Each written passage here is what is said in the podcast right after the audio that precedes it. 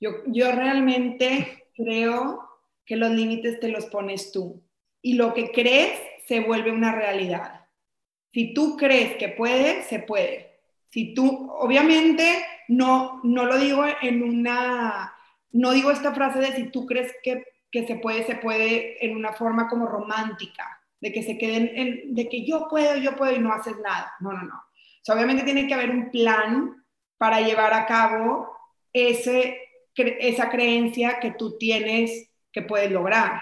Tiene que haber un plan, tienes que ser objetivo, tienes que trabajar de una manera muy inteligente para desarrollarte en una mejor versión física, mental y emocionalmente para que puedas llegar en tu estado más óptimo a competir. Pero no solamente es físicamente. Tiene que haber un balance entre todo porque al final compites también con la mente. ¿Verdad? No eres un robot que no te afecta la, la, presión, no eres un robot que no te afecta el estadio, todo te afecta.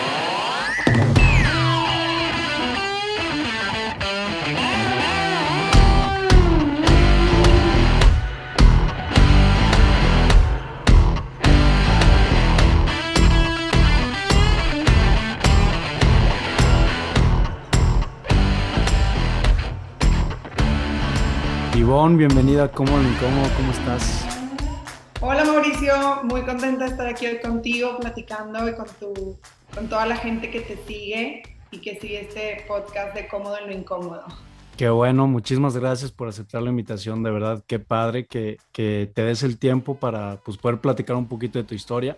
Le mandamos un abrazote a Tania que a lo mejor está escuchando, que ya me dijiste que la conoces. La quiero muchísimo, un abrazote a ella. Claro que lo conozco. Oye, este, Ivoni, me gustaría empezar, yo creo que vale mucho la pena, es algo que siempre platicas en tus, en tus entrevistas, pero yo creo que vale la pena que nos platiques rápido o como introducción de cómo fue que empezaste en el deporte, empezaste a tus ocho años y de ahí pues fue un, un lapso de 17 años, 12 años en el que llegaste a Houston y ya como que te empezaste a desarrollar mucho más cañón porque tuviste que desaprender técnica, volver a aprender, pero yo creo que ese inter está interesante de cómo te fuiste desarrollando personal y profesionalmente para pues llegar hasta Houston y a partir de ella ser atleta olímpica, ¿no?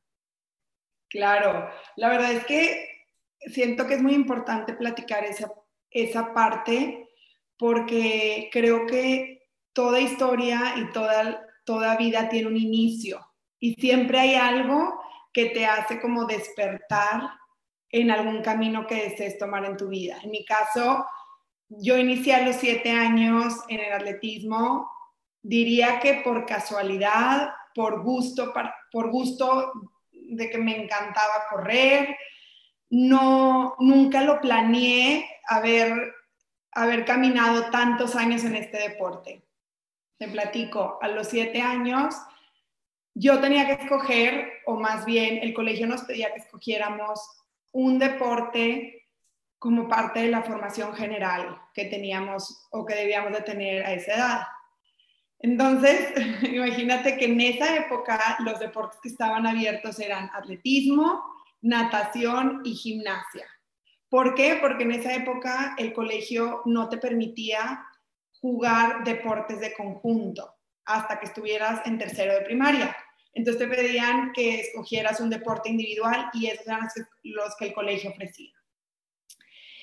La verdad es que era bien padre escoger un deporte individual porque había una competencia muy importante que se llama el torneo de la amistad y todo el mundo platicaba que era como lo máximo participar en esa competencia, entonces pues era una muy buena oportunidad para competir en el programa del colegio. Llevaba como un mes entrenando, la verdad es que natación, o sea, nunca he sido la niña natación, con todo el amor a Tania, nunca he sido la niña natación yo. Este, gimnasia tampoco, em, porque no sé, no, nunca fui muy elástica, naturalmente nunca fui muy flexible, entonces no me gustaba. Y siempre me encantó correr, y yo la verdad a esa edad no entendía lo que era atletismo, pero me habían explicado que atletismo era correr, saltar y estar al aire libre afuera. Y dije, ese es mi deporte. vamos a ver, digo, me gusta, ¿no? Qué padre ir a correr. Total, pues llego al entrenamiento y me doy cuenta que era un ambiente padrísimo. La entrenadora de esa época, que estuvo muchísimos años en el colegio, se llama Araceli Castilleja y de verdad una formadora increíble de atletas y de personas. Eh, esta persona la menciono porque fue quien llegó a ser mi entrenadora durante 16 años, pero la verdad es que el entrenamiento siempre fue muy fácil, muy a gusto, muy bien para la edad de, de la, o sea, para esa edad que yo tenía. Era un entrenamiento muy, muy a gusto. Entonces, pues eh, llevo el entrenamiento, me gusta el ambiente en el entrenamiento, me gusta ir a correr y digo mi mamá, aquí me quiero quedar, quiero ir a entrenar todas las tardes. Al mes llega este torneo de la amistad y pues me meten a competir en 25 metros planos, salto de longitud, relevo 4 por 25 metros. Yo estaba en primera de primaria, ¿verdad? Sí, sí, sí, mini. 25 metros planos era como un 150, ¿verdad? O sea, unos 150 metros. Entonces, padrísimo y pues, órale, va, yo le entro a todo. Nada más que cuando me dijeron, vas a hacer salto de longitud, pues todavía no habíamos entrenado esa prueba. Y entonces yo me acuerdo que preguntaba, ¿qué es el salto de longitud? Y Shelly me decía, tú nada más corre y saltas. Exacto. Pues resulta que, que, empezó la competencia y corrí salté. Hice un, un salto de 3 metros 4 centímetros. Con eso gané la competencia, rompí el récord de la competencia y era como una marca fuera de los estándares normales. Yo la verdad, Mauricio, no entendía ni qué onda, yo estaba feliz de que había ganado y feliz con lo que estaba haciendo. Y entonces, pues ahí Shelly habló con mi mamá y con mi papá y les dijo, oigan, pues veo potencial en, su hija. La verdad es que eh, desarrollar a un atleta de alto rendimiento lleva tiempo su hija tiene ocho años, obviamente ahorita no va a ser un atleta de alto rendimiento, pero creo que tiene potencial. Déjenmela para que siga entrenando conmigo, ¿no? Y mis papás, yo siempre que platico esta parte de la historia, digo que mis papás aquí jugaron un rol muy importante porque dijeron, sí, sí, claro, vamos a ver eh, lo que a ella le vaya gustando, si a ella le gusta ir a entrenar contigo, adelante, pero tiene nuestro permiso, se queda a entrenar en las tardes, ¿no? O sea, como que le abrieron la puerta, decidieron por mí de cierta manera, le abrieron la puerta al deporte en mi vida y así empezó esta historia que pues sigue escribiéndose. Sí, que todavía no acaba. Oye, qué padre. Y también me gusta mucho la definición que le das al deporte y como el, ese valor que le das en tu vida, porque en, en una de tus pláticas, en uno de tus TED Talks, empiezas a hablar como del deporte, ¿no? De qué es el deporte. O sea, no es nada más ejercicio, es como un lenguaje universal que metes a 10 monos en una cancha, no hablan el mismo idioma, pero pues están jugando ese mismo juego, están comunicándose de alguna manera por este, esta cosa que se llama deporte. Entonces, pues me encanta esa definición que le das y creo que es muy importante que, que se le fomente como esa otra parte, que no es nada más el hecho de hacer ejercicio, ¿no? Claro, la verdad es que yo siempre he dicho que el deporte es un transformador de vidas.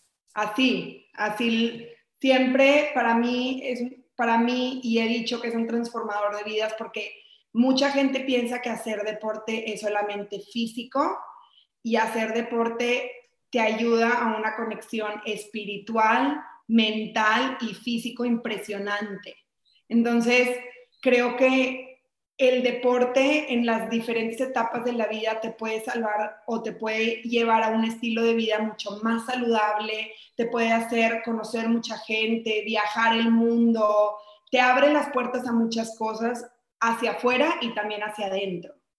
Claro, claro. Y uno de los puntos que a lo mejor quería tocar un poquito después de que nos platicaras tu entrenamiento en Houston, pero podemos tocarlo ahorita y regresamos a esa parte del entrenamiento, es la diferencia entre países, sistemas de apoyo al deporte en diferentes naciones o delegaciones, ¿no? que el mexicano siempre ha dicho que es que el deportista no se le apoya, es que tenemos talento, pero no se le apoya, la gente se tiene que ir a otros lados.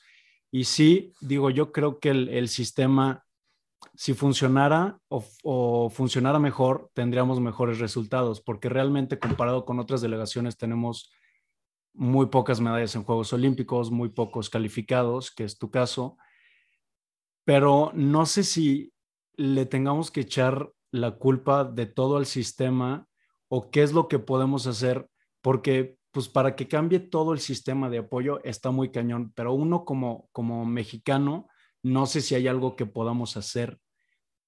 Si, si, si, si caemos en el o, nos tenemos que apoyar completamente del sector privado, o sea, no sé cuál es tu, tu visión de esto. Mira, creo que, creo que es responsabilidad de todos. Lo que dices es muy cierto, no podemos solamente culpar a un cierto sector público privado de dónde está el deporte hoy en día en México. Sí veo una gran diferencia entre, entre países definitivamente y creo que el principal problema es que es un tema cultural, ¿no? O sea, creo que en México nos falta desarrollar esa cultura del deporte como base integral de nuestras vidas, como formación, como parte de un currículum que se da desde el colegio, eh, desde la formación en la niñez, en la adolescencia. Creo que, como te digo, es un, es un tema que todos somos responsables y es un tema que todos debemos de poner nuestro granito de arena para que funcione y, que deje de ser un un, pues una actividad que, que, participan unos pocos en México a una, a una actividad que es parte de la cultura mexicana. Sí, o sea, es muy diferente ir a buscar al, al, deporte fuera de los colegios, en academias, a que sea parte de un sistema, de una cultura, de un país en donde ya está instituido, vas a hacer deporte, a mí no me importa si vas a hacer deporte de alto rendimiento, si quieres dedicarte a eso el resto de tu vida, pero simplemente te voy a enseñar esta herramienta que te va a ayudar a través de tus etapas a desarrollar una vida más balanceada, ¿no? En otros países, como mencionas, esto ya es parte de la cultura. Y al hacerlo parte de la cultura, está dentro del sistema. Entonces los niños, desde que nacen, se exponen a diferentes deportes y ellos ya van decidiendo qué les gusta y qué no, ¿verdad? En México cada vez vemos que está menos en la cultura, menos en el sistema y por eso tenemos menos participación, ¿no? Y obviamente, si llegas a una, porque lo he, lo he platicado justo con los del podcast del Gran Salto, lo, lo he platicado con, con, varias personas. Obviamente, si llegas en un punto en el que en el que a través de, o sea, quieres ser un deportista de alto rendimiento en México y tienes que decidir entre poner pan en la mesa o entrenar, porque no, el sistema no te da para los dos, pues te vas a ir a, a poner pan en la mesa, ¿no? Entonces creo que no, yo siempre he dicho, en México no falta el talento. De verdad estoy convencida de eso, de que los mexicanos somos súper talentosos. Falta el sistema que apoye a que puedan desarrollarse en las edades óptimas que se, que se requiere para llegar a ser un atleta de alto rendimiento. ¿no? Y esto hablando solamente de alto rendimiento, pero también el deporte va mucho más allá de solamente el alto rendimiento, es, el, es lo que mantiene un poco el balance en tu vida. O sea, una persona que hace deporte, independientemente sea competitivo o no, es una persona más feliz. o sea, entonces, sí debe de estar instituido en la cultura y todos somos responsables de aportar ese granito de arena para poder hacer que el deporte esté en los colegios, en capacitación de entrenadores, en la cultura, los fines de semana, verlo más normal participar en el deporte. Claro, sí, porque de verdad es algo que, y no sé, es que no sé cómo se le explica a alguien que no se ha introducido al deporte, pero te, o sea, es, es tu, puede ser tu escape, puede ser tu forma de meditación, espiritualmente es cuando estás haciendo ejercicio, estás en ese momento, estás en estado de flow. La gente con la que te rodeas es gente, por lo, entre comillas, saludable, por lo general, o sea, la comunidad, la gente de la que te rodeas mejora muchísimos aspectos de tu vida. Ahora, ¿cómo lo hiciste tú?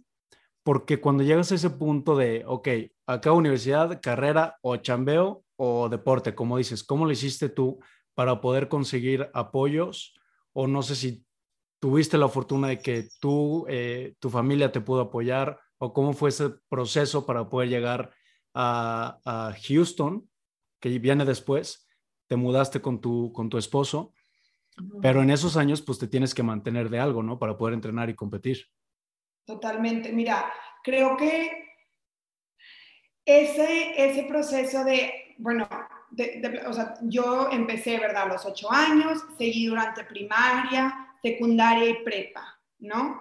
En prepa fue ya el momento en el que yo dije, a mí me encanta este deporte, quiero buscar llevarlo a un máximo nivel, quiero ver hasta dónde puedo llegar, obviamente con el sueño de ir a unos Juegos Olímpicos. Ese sueño se plantó mi semilla desde los ocho años que vi a Ana Guevara compitiendo en Sydney 2000, pero siempre lo digo, es un camino que va avanzando y que tienes que ir como que juntando los puntos hacia adelante, pero obviamente con un objetivo muy fijo que es el objetivo a largo plazo que quieres lograr, ¿no? Entonces, cuando ya se, terminó eh, eh, prepa, automáticamente me ofrecen una beca deportiva en el Tecnológico de Monterrey, represento al TEC de Monterrey durante muchos años, y ahí empieza el parteaguas del que estamos hablando ahorita. ¿Qué apoyos voy a conseguir? ¿Cómo le voy a seguir para seguirme manteniendo y poder seguir haciendo este deporte? Si ya estoy llegando como que a una etapa en la que pues necesito trabajar. Tuve la fortuna de que uno tenía el objetivo muy claro de que quería seguir. O sea, primero yo lo quería. Yo quería seguir adelante y buscar la manera de hacer ese sueño suceder.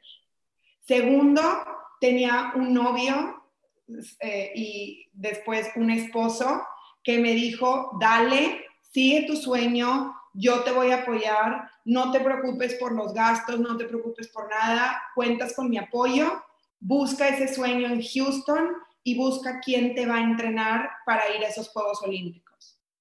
La verdad, el, el tener ese equipo de trabajo, que siempre digo, ese equipo de trabajo que empieza primero con tu familia, o en mi caso empezó con mi familia, con mi esposo, para mí fue demasiado importante. Si no lo hubiera tenido a él, a lo mejor no hubiera encontrado la manera de, seguirlo haciendo, o a lo mejor sí, pero hubiera sido un poco más complicado para mí, ¿no? O sea, el cambiarte de país, más aparte buscar cómo hacerle para mantenerte en, en esa edad es como un parteaguas fuerte de híjole, valdrá la pena, híjole, tanto sacrificio, tanto esfuerzo, todo lo que implica entrenar para unos Juegos Olímpicos valdrá la pena. Pues claro que son preguntas que te haces y claro que es normal esa cierta duda, ¿no? Esa cierta, el detenerte y cuestionarte hacia dónde va tu vida y, y qué, tan, qué tan clara es la probabilidad de que ese sueño suceda. Porque tú sabes que para clasificar en, a Juegos Olímpicos en México, el porcentaje está en uno en un millón o 0.0001% de personas se clasifican a unos Juegos Olímpicos. Entonces, realmente las probabilidades eran bajas. Vale la pena detenerte a cuestionarte y vale la pena también soñar en decir, pues nada pierdo en intentarlo.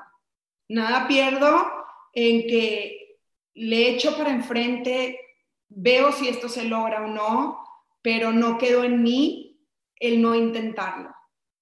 Entonces, cuando yo recibo ese apoyo de mi esposo, nos estábamos viniendo a vivir a Houston. Ahí se, cuando se fueron, Ivonne, perdón, ¿se fueron por trabajo de él o porque se fueron a buscar entrenador para ti? Fíjate cómo se nos acomodó la vida. Nos vimos por trabajo de él. O sea, mi esposo se preparó en estudió medicina, también igual en el Tecnológico de Monterrey, yo estudié nutrición, ahí nos conocimos. Él estuvo trabajando, eh, haciendo investigación en cáncer de pulmón desde que entró la carrera en un hospital de Houston en el MD Anderson. Y entonces yo ya sabía cuando empecé mi relación con él que en algún, él en algún punto se iba a querer ir a estudiar fuera a Houston a seguir la investigación. Plan con maña. Plan con maña de las dos. Entonces, entonces este, cuando se presentó esa oportunidad y le dieron la plaza para hacer investigación en Houston, él seguía estudiante. O sea, él estaba realmente estudiante de servicio social y yo pues, recién graduada y nos íbamos a ir los dos con la bendición nuestra a vivir a Houston. Y entonces ahí fue cuando, cuando él me dijo, no, pues yo voy a estar en el, en el hospital de 8 de la mañana a 9 de la mañana a 5 de la tarde. Y le dije, ok, pues yo me voy a poner a entrenar. Voy a buscar con quién puedo entrenar. O sea, yo voy a estar haciendo eso, obviamente, y él va, o sea, va, vamos a perseguir nuestros sueños, venga. O sea, y siempre decimos que somos Rocket Synergy. Entonces, vamos a perseguir nuestros sueños juntos, independiente cada quien, pero al mismo tiempo juntos. ¿no? Y entonces ahí fue cuando empieza toda la historia de buscar a los mejores entrenadores que yo podía buscar aquí en Houston. ¿Quieres que te platique la historia? Sí, porque está muy interesante y algo que no entendí también de las entrevistas que he visto es que hubo un periodo que te lesionaste y no sé qué no sé qué pasó ese periodo, qué hiciste ahí, qué te pasó por la mente. Entonces, bueno, llegaste a la universidad, está padre la historia de cuando llegas y que preguntabas por el Tello, ¿no? Algo así, el coach. Por, por coach Tello. Ni siquiera lo pronunciaba bien. Vuelvo un poquito hacia atrás para platicarte que en esa etapa en la que conocí a Alejandro y estaba haciendo atletismo en el TEC, ahí fui a los, a los Juegos Panamericanos, ahí me doy cuenta que sí, quiero, quiero buscar ir a unos Juegos Olímpicos otra vez, como que siento que es muy importante estarte reafirmando a través de, tu vida, sobre todo cuando son sueños a largo plazo o son sueños que tardan muchos años en cumplirse o carreras donde los resultados muchas veces no se ven de un día al otro, ¿no? La mayoría, creo que hoy en día creemos que si no tuvimos un resultado mañana o en un mes o en un año, entonces nuestro plan está mal. Cuando la mayoría de las cosas que valen la pena en la vida tardan muchos años. Pero como, como te digo, el estarte replanteando qué es lo que quieres es muy importante y encontrar como ese propósito en tu vida de por qué lo estás haciendo.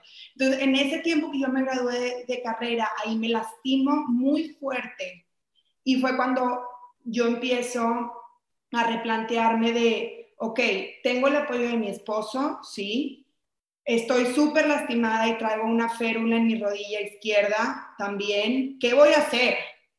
hubiera sido una manera muy fácil de decir bye bye al deporte, yo ya aquí me, me rindo, estoy lastimada y pues me salgo. Pero yo decidí que por ahí no iba mi camino. Yo sentía que tenía que seguir avanzando y superar esa adversidad. Entonces, después de siete meses de estar en rehabilitación, de no saber si iba a poder volver a saltar, fue toda esa transición en la que decidí ir a Houston, nos decidimos a casar, ir a Houston, nos casamos y busqué entrenador en ese tiempo que estaba yo con, con la férula puesta y sin poder caminar. Entonces, este tiempo para poner, ponerlos a todos como en, en, en cuándo fue, fue en abril del 2014. Yo traía una férula en mi rodilla derecha y no podía doblar la rodilla. Era una, una férula que cubría toda mi pierna. Y ahí fue cuando fui a buscar por primera vez a los entrenadores con una férula a Houston. Imagínate. Entonces, yo sabía que, que, uno de los mejores equipos de atletismo estaban en Houston, estaban en la Universidad de Houston. Y decidí ir a buscar a ver a quién me topaba, ¿no? A ver cómo le hacía para entrenar con ellos. Llego a la Universidad de Houston y obviamente busco una pista de atletismo porque dije, ahí deben de estar los entrenadores, y pues camino y veo a lo lejos a un entrenador con un chavo haciendo saltos. Y dije, ay, wow, hay un entrenador de saltos, lo que yo quiero, ¿no? Entonces decido acercarme con él y le digo, hi, eh, how are you? Todo esto en inglés. Lo voy a platicar en español. ¿Cómo, cómo estás? Yo soy Ivonne Treviño, soy de México. Eh, quiero ir a unas Olimpiadas y me gustaría entrenar aquí. Está loquísimo. Imagínate que como entrenador llegue alguien con una férula y te diga, hola, quiero las Olimpiadas. ok. Exactamente, de verdad, exactamente esa cara hizo mi entrenador de que, ¿what? A ver, a ver, a ver, y se empezó a reír y me dijo, a ver, discúlpame, otra vez quién eres, de dónde vienes, cuál es tu mejor marca, en qué competencias has participado, quién te mandó aquí. Me empezó a hacer muchas preguntas. Y yo le dije, es que yo creo que tengo el potencial, porque yo siempre creí en mi potencial, yo misma, aun y cuando no estaban saliendo las cosas, yo siempre creí en mí misma. Y yo le decía, yo tengo el potencial, pero necesito que tú me enseñes los hábitos correctos. ¿Ok? Y entonces ahí me enteré que él era el hijo de Tom Tellez. Yo le decía Tom Tellez. Y ahí en ese momento de que, ah, you're Tellez, you're Tellez. Y él bien lindo no me, no me corrigió en ese momento. Entonces me dice, ok, good, sounds good, Yvonne. I will call you. Yo te hablo por teléfono. Y yo, híjole, chine, si yo te hablo por teléfono, no me suena nada bien. Entonces, esto fue abril, yo seguía con mi férula. Pasó mayo, junio, julio. En, a principios de agosto me dan de alta, me dicen que no voy a necesitar cirugía. Me quitan la férula y yo me caso a mitades de agosto. Eh, me caso, eh, eh, no, bueno, más bien nos casamos, nos vamos a vivir a Houston y pues otra vez tengo que ir a buscar a estos entrenadores para ver qué onda. Obviamente no, no escuchaste nada de ellos, o sea, nada. No, no escuché nada de ellos, obviamente no me marcaron, obviamente, como me decía mi esposo, obviamente si te dicen que te llaman, nadie te va a hablar. O sea, es una larga que se usa para no hablarle a la persona. Claro. Me dice, lo mejor que puedes hacer es volver a presentarte. Ahora sí regresa, dile, ya no traigo la férula, ya estoy lista para entrenar, ya vivo en Houston, ¿verdad? Ya puede ser como un mejor panorama. Total, pues ahí voy otra vez. Llegué a las 7 de la mañana, Alejandro me fue a dejar, este, llego, pues ahí esperando y yo ahí fue cuando yo, ay, estoy buscando al coach Tellez, al coach Tellez, y pues nadie me entendía, nadie me entendía quién es ese. Entonces me enteré que su, que su apellido se dice Telez, y obviamente por eso nadie me entendía. Me empecé a hacer amigos ahí de la gente alrededor de la pista, hasta que me dijeron, llega a las once y media, espéralo aquí. Cuando llegó, Mauricio, yo, yo sabía que ese era un momento clave en mi carrera deportiva porque plan A me aceptaba y entrenaba con él y aumentaban mis probabilidades de ir a unos Juegos Olímpicos. Plan B no me aceptaba y tenía que ir buscando o tenía que buscar una, segunda o tercera opción para ver con quién iba a entrenar. Entonces llego, lo veo, de verdad me temblaba el corazón de que qué me va a decir y me dice, hola Ivonne, ¿qué haces aquí? Y le digo, hola coach, vengo a entrenar y me dice, ok, ¿está lista? esas fueron sus pequeñas frases y mis pequeñas frases. Y le digo, sí. Y me dice, ok, vamos a la pista.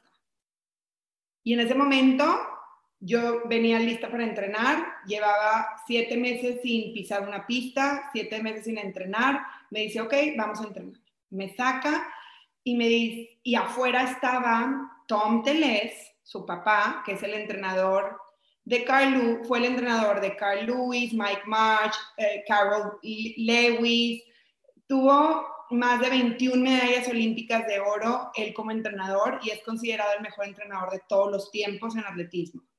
Estaba ahí también Carl Lewis, que se estaba reincorporando al equipo de la Universidad de Houston, y venía de vivir en Nueva Jersey o en otro lado donde él estaba. Entonces yo salgo, imagínate, me topo a las dos eminencias y dije, tengo que, o sea, fake it till you make it, ¿verdad? O sea, dicen, tú compórtate muy bien, saluda y vamos a ver qué te dice.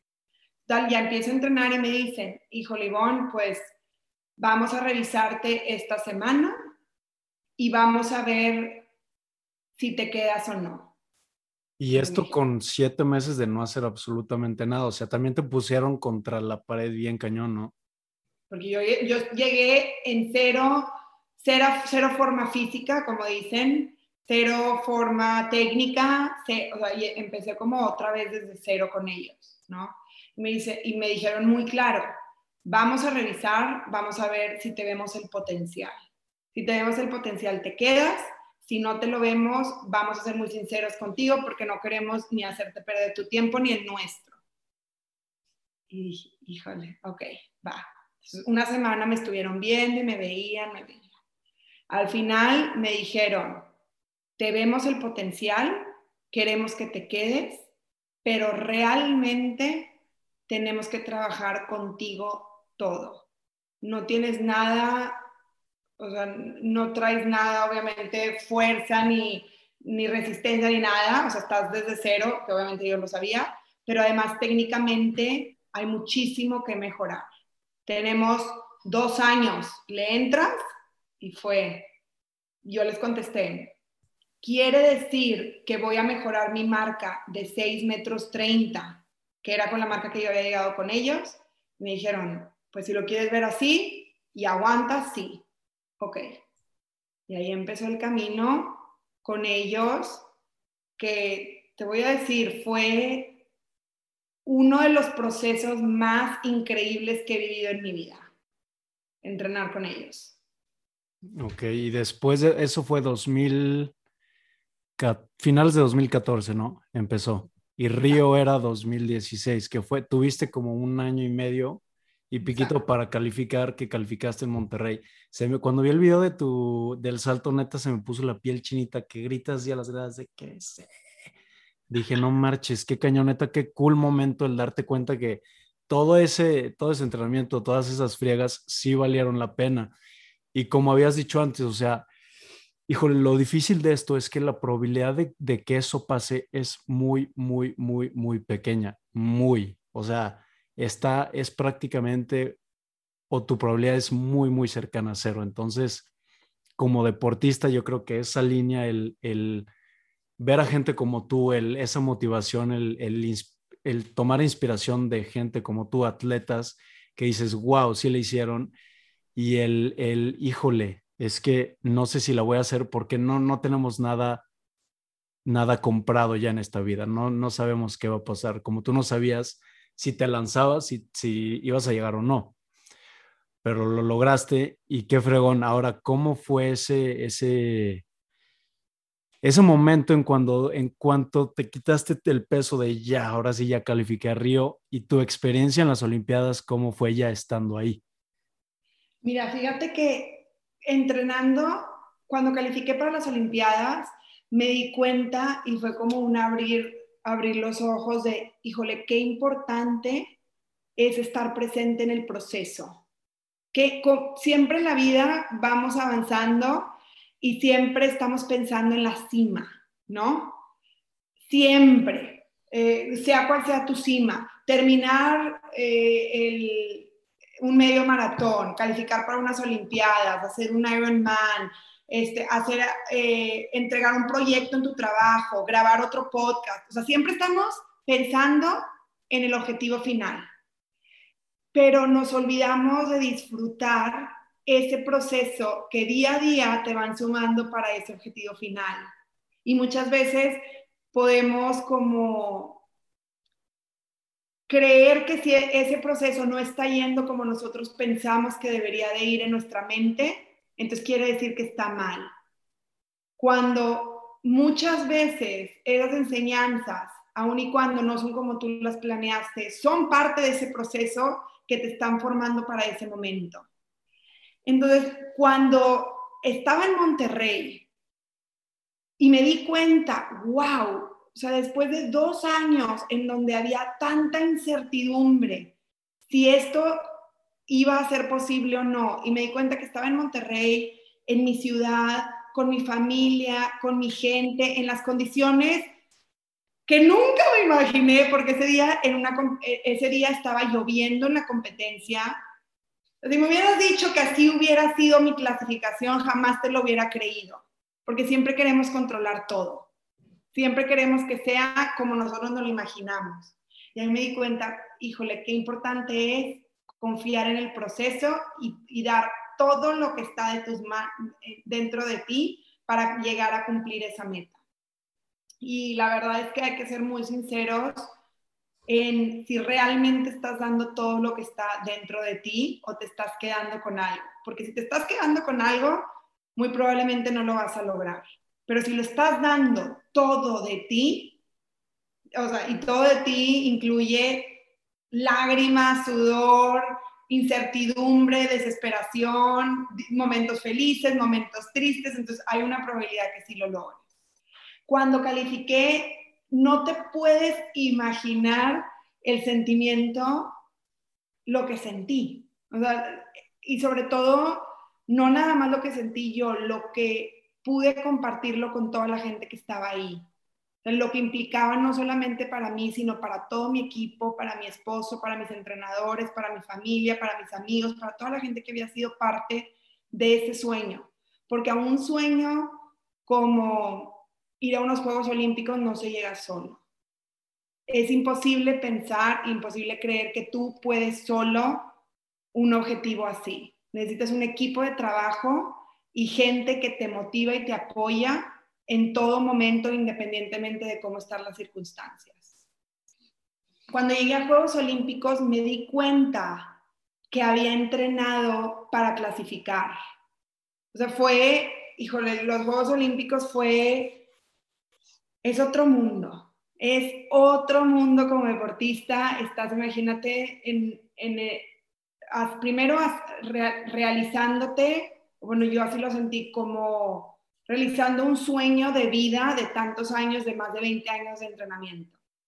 Después me di cuenta que estaba compitiendo contra las mejores del mundo que se han preparado igual o más que yo, ¿no? Me di cuenta que había entrenado para clasificar, que en mi mente siempre había estado clasificar, clasificar, clasificar y no ir a ganar a Juegos Olímpicos, ¿verdad? O sea, es ese, esa mentalidad donde pones la vara, ahí se queda tu mentalidad. Entonces yo siempre había sido clasificar, ir a unos Juegos Olímpicos, clasificar, ir a unos Juegos Olímpicos. Y, me di cuenta, híjole, ahora tengo que entrenar para ir a ganar a unos Juegos Olímpicos, no nada más clasificar, ¿no?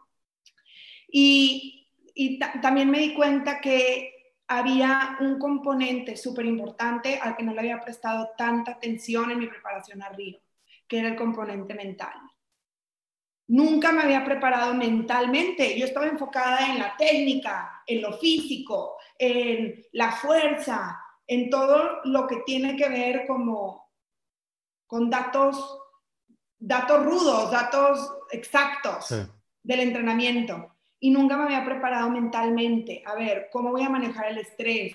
¿Cómo voy a manejar el ser novata? ¿Cómo voy a... O sea, no tengo experiencia en un escenario así. No son excusas, pero realmente esa parte mental, cuando no estás preparada, te pesa y a mí fue lo que me pasó, me pesó, me comió el estadio, por así decirlo. Claro, no, es que es durísimo, ahí, sí estás contra lo, más, estás en lo más arriba de la cadena alimenticia y eres, estás en lo más alto que puede llegar a estar un atleta y cuando ya estuviste ahí, ya estás ahí, ¿qué fue lo que sentiste el, ese día de competencia? ¿Qué te pasó por la cabeza? Me pasó, yo puedo ganar, tengo que prepararme como te, o sea, yo tengo, yo puedo ganar, pero me tengo que preparar de una mejor manera para mis siguientes Juegos Olímpicos. No sé, en, en ese momento no, no vi así como, o sea, sabía que voy y sé que voy a regresar a unos segundos Juegos Olímpicos, pero sabía que mi preparación tenía que ser diferente, tenía que ser igual o sea, como había sido en Río técnicamente y físicamente, pero ahora con este componente mental y espiritual que iban a ayudarme a tener un, un mejor performance cuando, cuando más importa.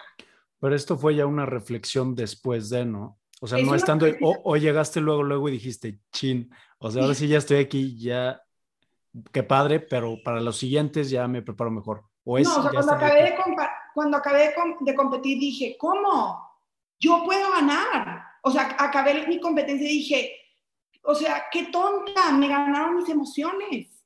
Que, o sea, yo iba preparada para saltar y durante toda la temporada había estado saltando 6 metros 70, 6 metros 70, ¿no? Y llego ahí y salté 6 metros 16. Para alguien que había sido tan constante como yo había sido, entonces ahí jugó un factor diferente que fue la presión, la parte mental que no pude controlar y me faltó experiencia. Pero muchas veces para poder seguir avanzando tienes que ser súper sincero contigo mismo. Decir, ¿qué me falló? ¿Qué me faltó? Si yo hubiera saltado como hubiera estado saltando, hubiera estado en la final olímpica. Seguro. O sea, la, final olímpica se clasificaban con 6 metros 52. yo estaba preparada para estar en una final olímpica. A lo mejor en esas Olimpiadas de Río no estaba preparada para ganar. Pero ahí fue cuando me di cuenta que si yo me preparaba de una manera correcta, podía estar en la final olímpica y me podía preparar para ganar. ¿Sí? Claro, pero es parte de, ¿no? O sea, es, si no llegas a ese escalón todavía, digo, me imagino que se puede, me imagino que se puede, no te voy a decir que no, pero si yo te digo, quiero llegar a Juegos Olímpicos, me vas a decir, quiero ganar Juegos Olímpicos, me vas a decir, espérate, califica primero. Es, digo, habrá no gente. Sé, no sé qué tan ambicioso. habrá gente que sí se pone, voy a entrenar para unos Juegos Olímpicos y voy a ganar. O sea, lo importante es en tu mente ¿dónde pones el límite? Por eso Usain Bolt siempre dice, don't think limits. Yo sí me puse límite. Yo sí dije, o sea, después me di cuenta, ¿verdad? En ese momento no me di cuenta de que yo estaba entrenando para romper el récord mexicano, para calificar a los Juegos Olímpicos. Y eso era lo que me repetía todos los días, de claro que puedo clasificar, claro que puedo ser la primera mujer mexicana en representar a México en Juegos Olímpicos, claro. Entonces ahí me puse límite. ¿Te fijas? ahora tengo que entrenar, voy a ganar. Y entonces el entrenar para voy a ganar implica un grado de, compromiso, uff, o sea, significa que, que tengo que hacer todo lo más perfecto y lo mejor que pueda, más que cualquier otra persona que se preparó. Para ir a ganar, el nivel de compromiso es mucho mayor que solamente para ir a competir, ¿sí? O ir a clasificar. Porque también ella, tú te estás poniendo de cierta manera esa presión de que no nada más vas a clasificar, vas por medalla. Sí, porque todos los días te levantas diciendo, voy a ir a ganar. Y entonces tu mente se lo empieza a creer y entonces tus hábitos empiezan a, empiezas a actuar de una manera como para ir a ganar, ¿no? Claro. ¿Y qué, cuál es la marca que tendrías que estar buscando para meterte en medallas, para llegar a pensar meterte en medalla? Yo creo bueno, definitivamente es arriba de 7 metros, es arriba de 7 metros, y yo creo que cada vez ha subido más el nivel, o sea, ahorita, bueno, la, la medalla de Río se llevó con 7.16. Yo creo que va a estar entre 7 y 7.20, la medalla olímpica. Se escucha muy bien y Digo, este es otro tema, nada más te comparto mi pensamiento que es de todos los deportes en general. Me da mucha curiosidad saber cuál es el límite, porque si tú me dices, sabes que el récord en 20 años va a ser de 15 metros, te voy a decir, no, o sea, no es, no se puede. Siento que si hay algún límite físico, pero mientras hay una persona loca que piense que ese límite se puede romper, también existe la posibilidad de que se rompa. Entonces no sé cuándo se va, cuándo va a dejar de subir esa vara de altura, cuándo se va a dejar de correr más rápido, de nadar más rápido, de aventar más lejos. ¿Sí me entiendes? Yo, yo realmente creo que los límites te los pones tú. Y lo que crees se vuelve una realidad. Si tú crees que puede, se puede. Si tú, obviamente, no, no lo digo en una no digo esta frase de si tú crees que, se puede, se puede en una forma como romántica, de que se queden, en, de que yo puedo, yo puedo y no haces nada. No, no, no. O sea, obviamente tiene que haber un plan para llevar a cabo ese, esa creencia que tú tienes que puedes lograr, ¿verdad? Tiene que haber un plan, tienes que ser objetivo, tienes que trabajar de una manera muy inteligente para desarrollarte en una mejor versión física, mental y emocionalmente para que puedas llegar en tu estado más óptimo a competir. Pero no solamente es físicamente. Tiene que haber un balance entre todo porque al final compites también con la mente, ¿verdad? No eres un robot que no te afecta la, presión, no eres un robot que no te afecta el estadio, todo te afecta. Entonces, Claro, sí, y ya se nos está acabando el tiempo, Ivonne. Me encantaría platicar aquí tres horas contigo, pero para, para cerrar, me gustaría hacerte dos preguntas. La primera es, ahorita que hablas de, de ese, esa reflexión que tuviste después de Río, ¿qué estás haciendo ahorita diferente? ¿Cómo estás trabajando tu mente, meditación? Eh, no sé qué es lo que estés haciendo para trabajar ese aspecto mental. Fíjate que empecé durante la pandemia, yo estaba entrenando para Tokio y, y, otro tema que quiero tocar contigo es la importancia de encontrar un propósito en tu vida, ¿no? Para mí, para mí el deporte siempre va a ser como el canal en el que quiero seguir mejorando y sé que todavía tengo mucho potencial por mejorar y que habrá unos segundos Juegos Olímpicos pero ahorita decidí eh, poner también a mi familia primero y dejar de entrenar para Tokio para enfocarme en París 2024. Entonces, son como los Juegos Olímpicos que yo veo en mi, en mi mente. Ahorita, ¿qué estoy haciendo? Estoy trabajando toda la parte mental que es yoga, meditación, mindfulness. Jamás había explorado todo eso como parte de un entrenamiento mental, jamás.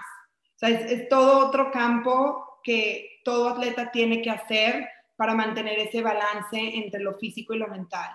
Y pues hay muchas cosas, hay, hay ejercicios de, de concentración que estoy haciendo, ejercicios de, de visualización, como todo un currículum, como entrenar físicamente también hay entrenamiento mental. Sí, es otro mundo, completamente. Y yo creo que está padre que ya se está haciendo conciencia de eso y ya se está introduciendo, se le está haciendo muchísimo énfasis en el deporte a, este, a esta parte mental que antes no se le hacía tanto. Ahora, la segunda pregunta es, si calificar a Juegos Olímpicos no es lo suficientemente difícil, todavía te estás echando la tarea de ser mamá, que por sí sola ya es un trabajo muy, muy cañón, muy difícil, de muchísimo tiempo, muchísima energía. Eh, ¿Cómo le estás haciendo para balancear estas dos cosas? Porque pues mantener un balance de, de, ese calibre o de ese nivel está muy cañón tú que estás pensando en Juegos Olímpicos. Pues, pues tú bien lo has dicho, es un balance. No te tengo la respuesta correcta porque no hay. O sea, creo que es encontrar el tiempo para todo. O sea, así como, como hay un tiempo para estar entrenando, tiene que haber un tiempo para estar con mi familia, pero creo que lo importante es la calidad del tiempo en cada cosa y eso también ha cambiado. Cuando, cuando entrenaba sin ser mamá, por así decirlo, sabía que tenía mucho tiempo para mí. Y entonces a lo mejor no tenía tanta prisa o, presión por acabar a una cierta hora.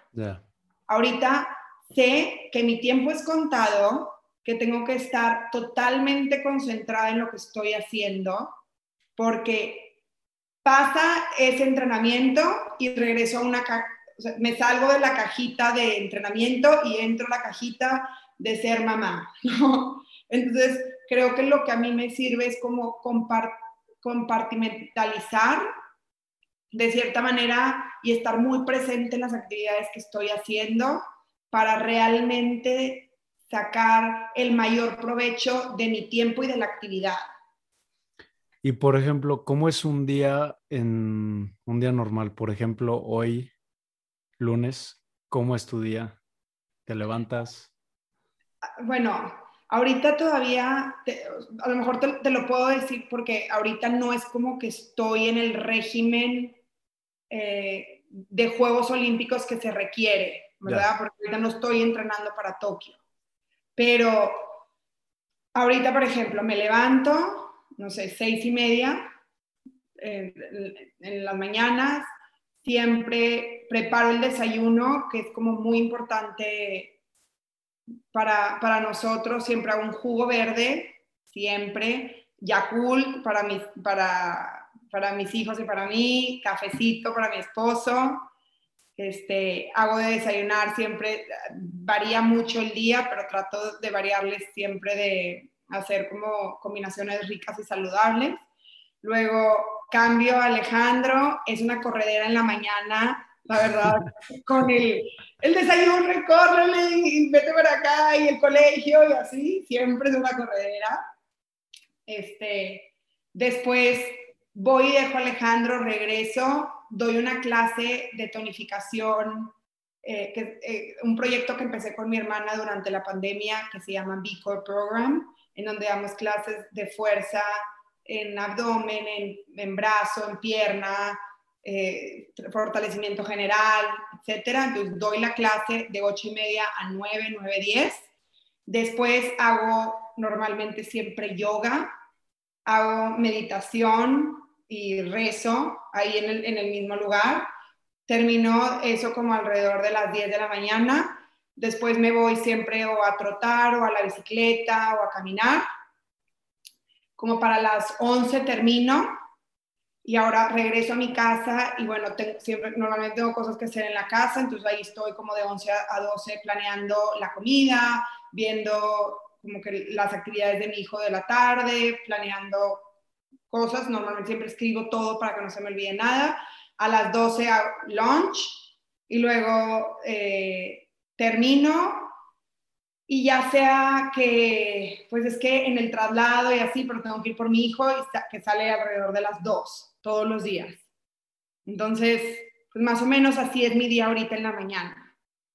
Yo sé que cuando empiece a entrenar ya todo lo que es pista, gimnasio de una manera más fuerte, preparándome para Juegos Olímpicos, pues probablemente mis días van a empezar mucho más temprano y como lo hacía antes, o sea, antes me levantaba a las 5, 5 y media, hacía gimnasio, daba desayunar, me iba a la pista, meditación, yoga, todo, terminaba como a la una y media y me iba por mi hijo. O sea, todo va a tener que ser dentro de, de, ese lapso de 5, 5 y media de la mañana hasta las 2 de la tarde que tengo para poder exprimir el tiempo ahí. ¿Y cuándo empiezas? Porque es, pues es en 2024 París. Sí, yo creo, que, yo creo que ese, ese nivel de intensidad va a empezar dos años antes en el 2022. Dos años antes normalmente es cuando empieza, eh, es, así es, es el poco. Tunnel Vision. Ok, Ivonne, pues muchísimas gracias. Eh, ya se nos acabó la horita. Mil gracias por, por regalarnos este, este tiempo para compartir tu historia. Yo creo que a la gente le va a encantar. ¿Cómo te podemos encontrar en redes y dónde podemos encontrar tu proyecto? No sé si también des, des por parte de nutrición planes y así o no, ¿no, verdad? Sí, digo, bueno, dependiendo, lo hago muy, muy personalizado y lo hago uno en uno ahorita. Ya. Entonces, sí lo hago y sobre todo me llegan muchos deportistas. Pues sí, ok. Este, Entonces, ¿cómo te podemos encontrar en redes y tus proyectos? Mis redes sociales me pueden encontrar en arroba Hayek y el proyecto de entrenamiento se llama B Core Program. Ok. Luego a ver si, te los puedo escribir. También está el, link, ¿no? Ahí en tu página de Insta. ahí está. Órale, súper. Muchísimo, no si quieras agregar algo más que para la gente, la bandita que nos está escuchando. Pues darte las gracias por la invitación. Espero que todo el que esté escuchando tenga el valor de perseguir sus sueños y, y no se pongan límites. Padrísimo, Ivonne. Muchísimas gracias, muchísimas gracias a la gente que nos está escuchando. Y pues nada, bye. Bye.